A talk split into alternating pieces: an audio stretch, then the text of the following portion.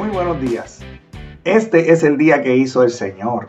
Un día para que te goces y para que te alegres en Él. Mi nombre es Rafael Delis y esto es Renovando tu mentalidad. Y el título de hoy es Resuelve las discordias con gracia. Y la pregunta que nos vamos a hacer hoy es, ¿cómo es que nosotros manejamos nuestros conflictos con los demás? Y es que solamente tienes que encender el, el televisor o la radio o entrar y ver lo que se publica en las redes sociales o leer el periódico, si, si todavía lees el periódico, para ver cuántos conflictos se generan todos los días y cada día parece que es más eh, común o más deseado el ver los conflictos que tienen unos con otros. Y es que es parte de la naturaleza humana el permitir que los desacuerdos o las discordias se lleven a un plano personal.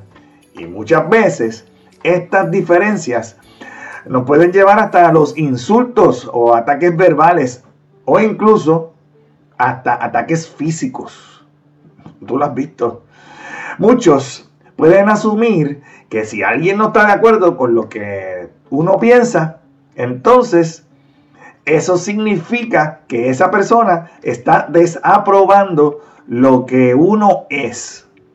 Y no necesariamente.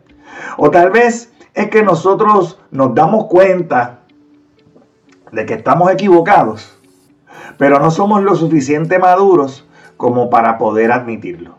Cualquiera que sean las razones, las discordias se pueden transformar en un asunto muy serio demasiado fácil. Piensa en esto. Los conflictos realmente son una oportunidad de, número uno, entender mejor nuestras diferencias, de expandir nuestras perspectivas, de practicar el amor, la misericordia y la gracia de Dios, por supuesto.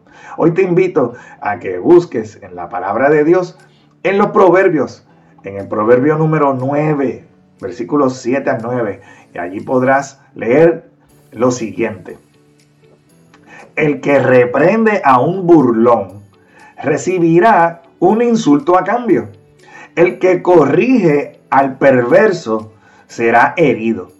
Por lo tanto, no te molestes en corregir a los burlones, solo ganarás su odio. En cambio, corrige a los sabios y te amarán.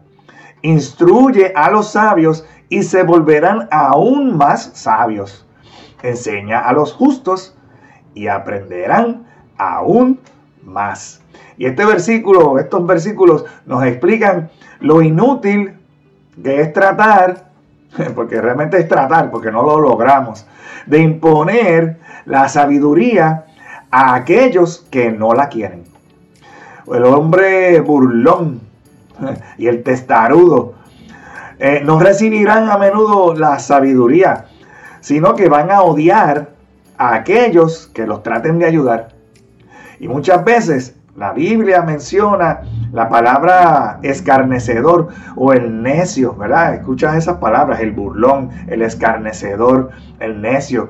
Pues el escarnecedor es un tipo de persona que jamás va a vivir mientras sea un escarnecedor, porque todo el mundo tiene derecho a alcanzar la gracia de Dios, ¿verdad? Pero mientras decida ser un escarnecedor, esta persona no va a vivir con las enseñanzas sabias y morales de la palabra de Dios y no se queda contento con dejar a otros que digan lo que piensan sin dejarlos con, su, con sus burlas o con sus comentarios a veces cínicos y que lo único que hacen es criticar y no aportar.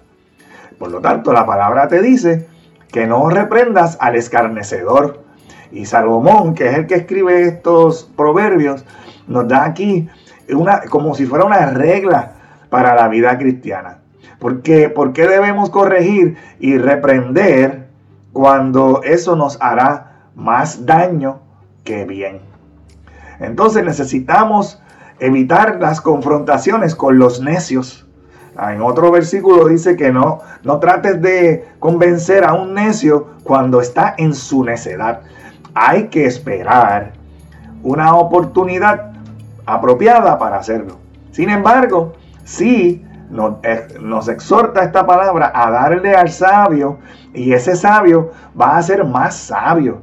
En contraste con el hombre necio, el hombre sabio y el justo se va a beneficiar de la invitación a tener sabiduría. Y eso es algo, ¿verdad? Del sentido de las palabras que Jesús nos da. Porque cualquiera que tiene, en una, una parábola que Jesús nos dio, ahí está escrita en los eh, evangelios, el que tiene, se le dará. Pero el que no tiene, aún lo que no tiene, le va a ser quitado.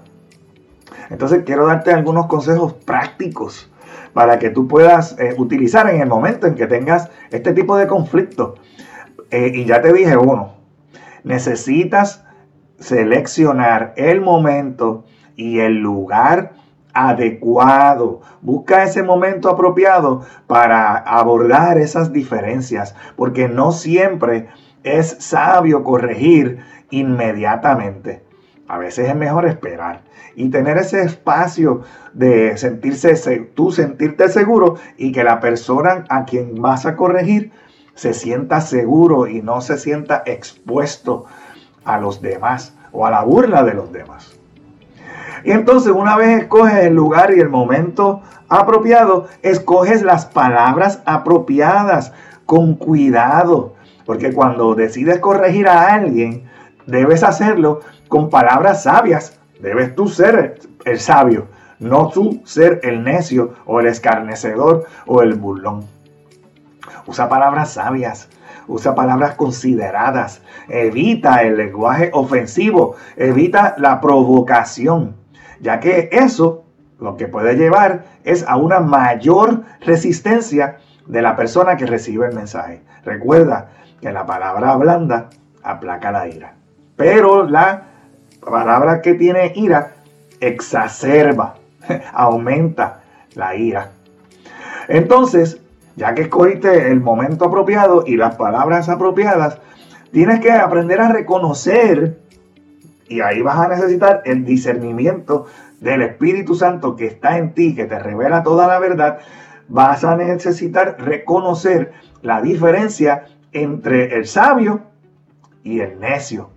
Porque no todas las personas van a reaccionar de la manera correcta a la corrección. Si alguien no está dispuesto a aceptar una corrección que tú la estás haciendo de una manera constructiva, ¿eh?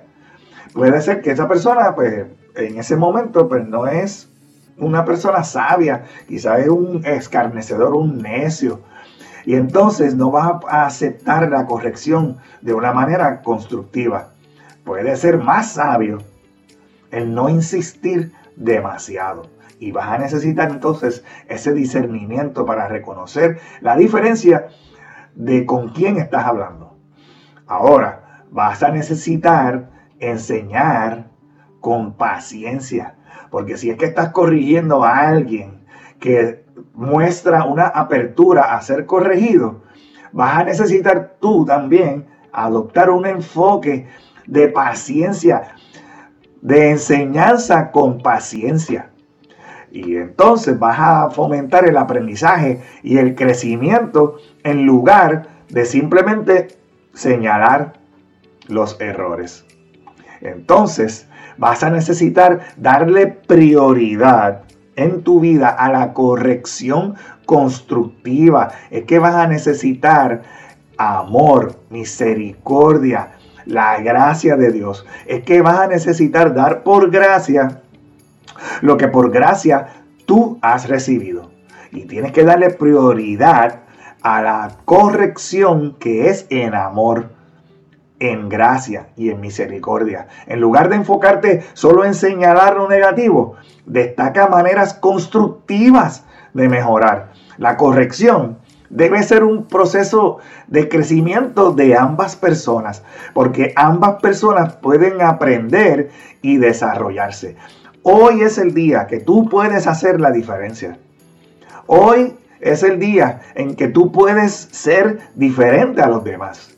Hoy es el día que hizo el Señor para que te goces, para que te alegres en Él, que tengas un excelente resto del día y que Jehová te continúe bendiciendo en el nombre poderoso de Jesús. Amén.